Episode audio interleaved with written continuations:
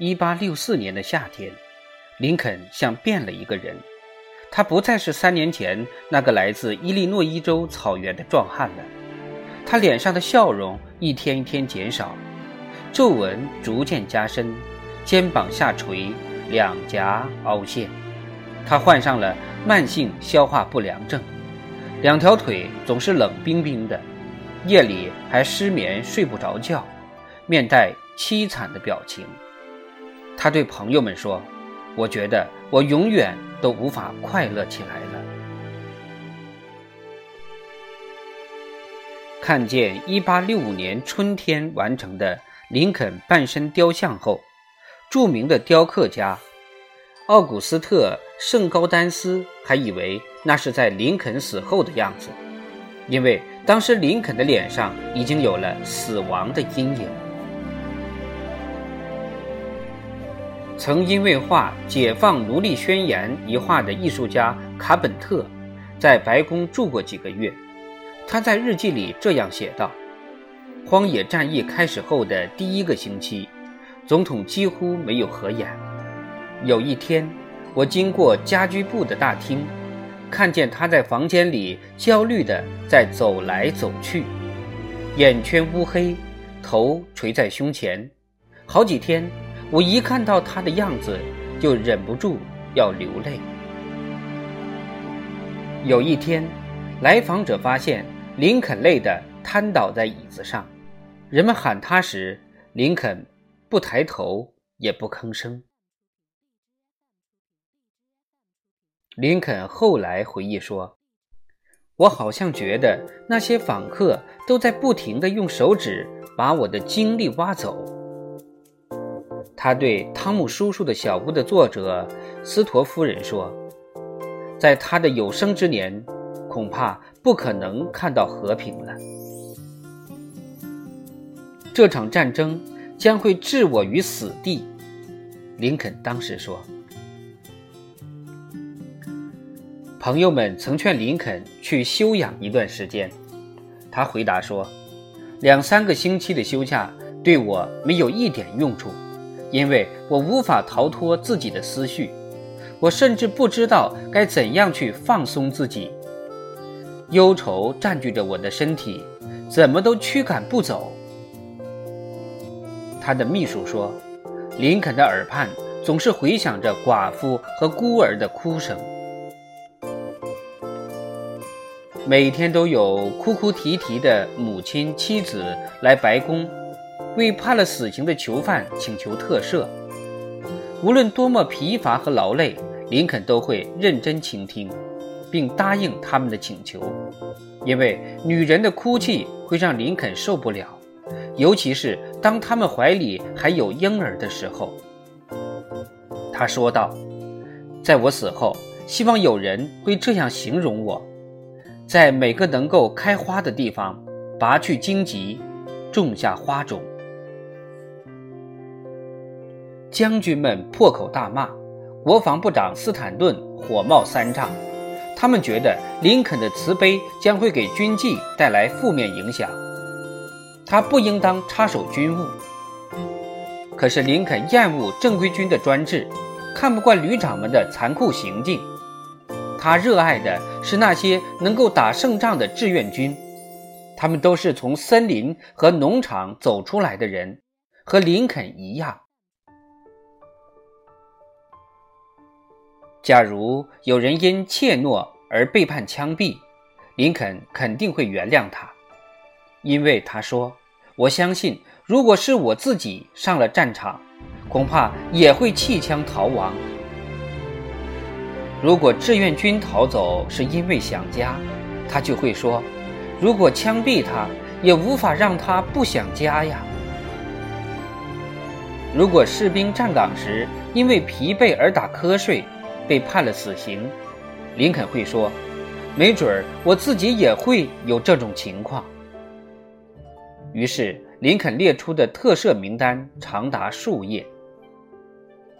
有一次，他给米德将军发电报说：“我不希望看到有十八岁以下的男孩子被枪毙。”而当时在联邦军队里小于十八岁的年轻人至少有一百万，十六岁以下的有二十万，十五岁以下的有十万。那个时期里，林肯有时候也会在颁布最严肃的命令时带点幽默感，例如，他曾发电报给上校说：“如果还没有枪毙巴尼蒂，就请别下手。”林肯经常因遭遇丧子之痛的母亲们而动容。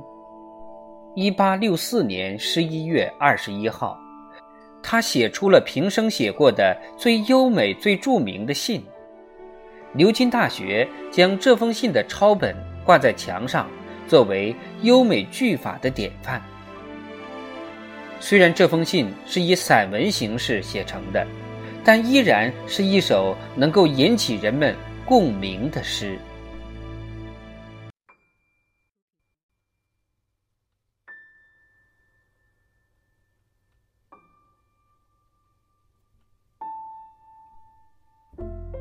华盛顿总统官邸，一八六四年十一月二十一日，致马萨诸塞州波士顿的毕克斯贝太太，亲爱的女士。我从国防部的档案中看到一份麻省准将的报告，得知您有五个儿子光荣牺牲在战场上。您遭遇的损失太大了，我觉得没有任何话能够安慰您，因为这都是枉然的。可是我忍不住要代表您的儿子们为之献身的共和国，对您表达。感激之情，希望您以您的儿子们为荣。我祈求上帝能够减轻您的丧子之痛，保留您对故子们的美好回忆，以及在自由祭坛前您享有的一切荣誉。林肯诚意敬上。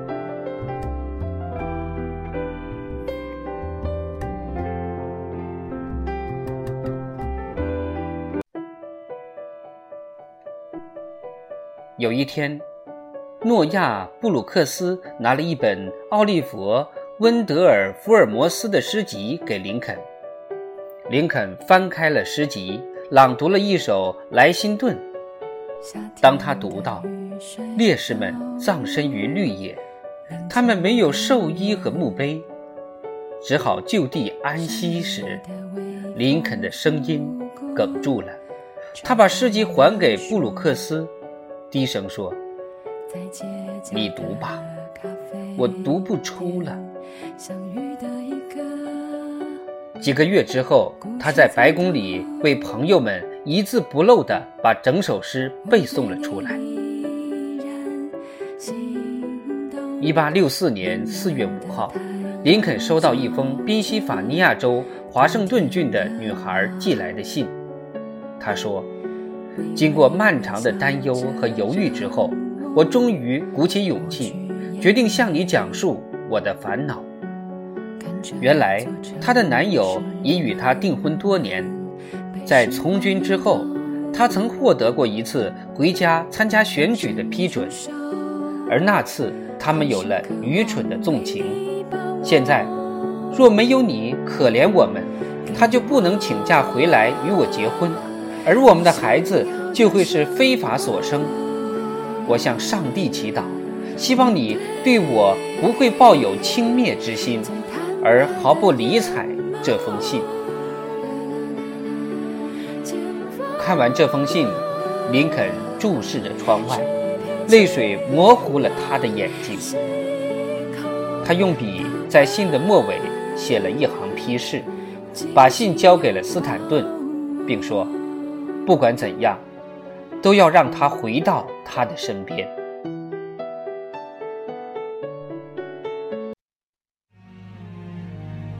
恐怖的1864年之夏结束了，好消息随着秋风传来，已攻下大西洋城的谢尔曼将军，正要从佐治亚州通过。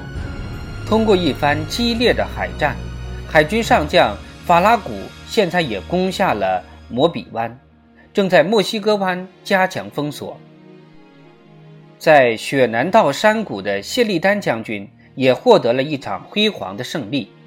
如今，格兰特将军正打算攻占彼得堡和李士满，而李将军又不允许北军越雷池一步。南方邦联此时几乎到了山穷水尽的地步。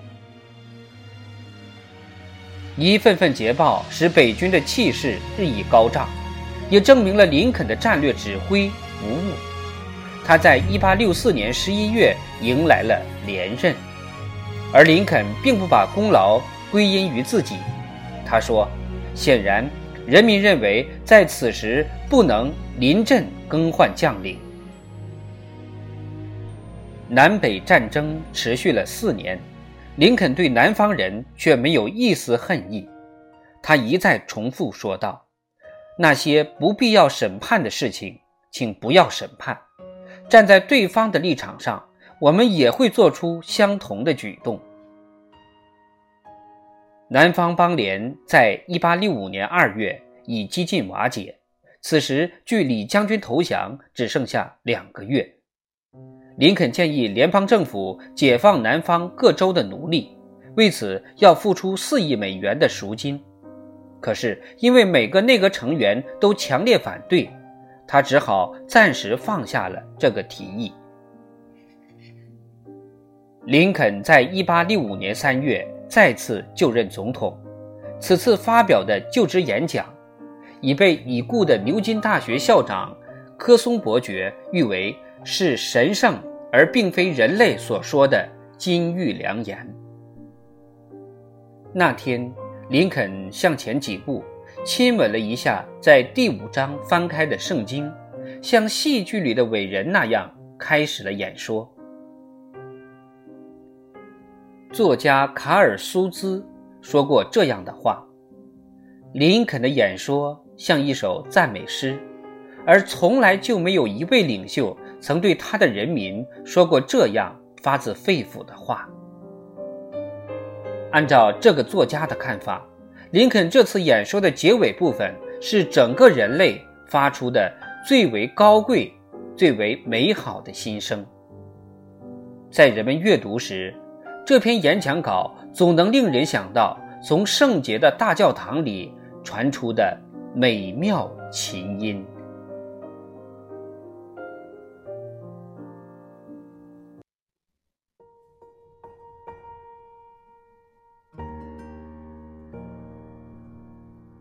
我们抱着乐观的态度，希望，并热切的祈求这场大浩劫一般的战争可以。尽快结束。但如果上帝要让这场战争继续，直到瓦解了二百五十年来奴隶们无偿劳动所积累的财富，直到以刀剑刺出的鲜血来偿还被皮鞭打出的每一滴鲜血，那我们仍要说，上帝做出了完全公正的审判。我们不要怨恨任何人，而要在天下遍洒慈悲之心，按照上帝的指引行事，坚持正义，尽全力完成我们的目标，为国家包扎伤口，让伤员、尼姑和寡妇得到照料，为追求国内和国际永远的公正与和平。用尽我们所有的力量。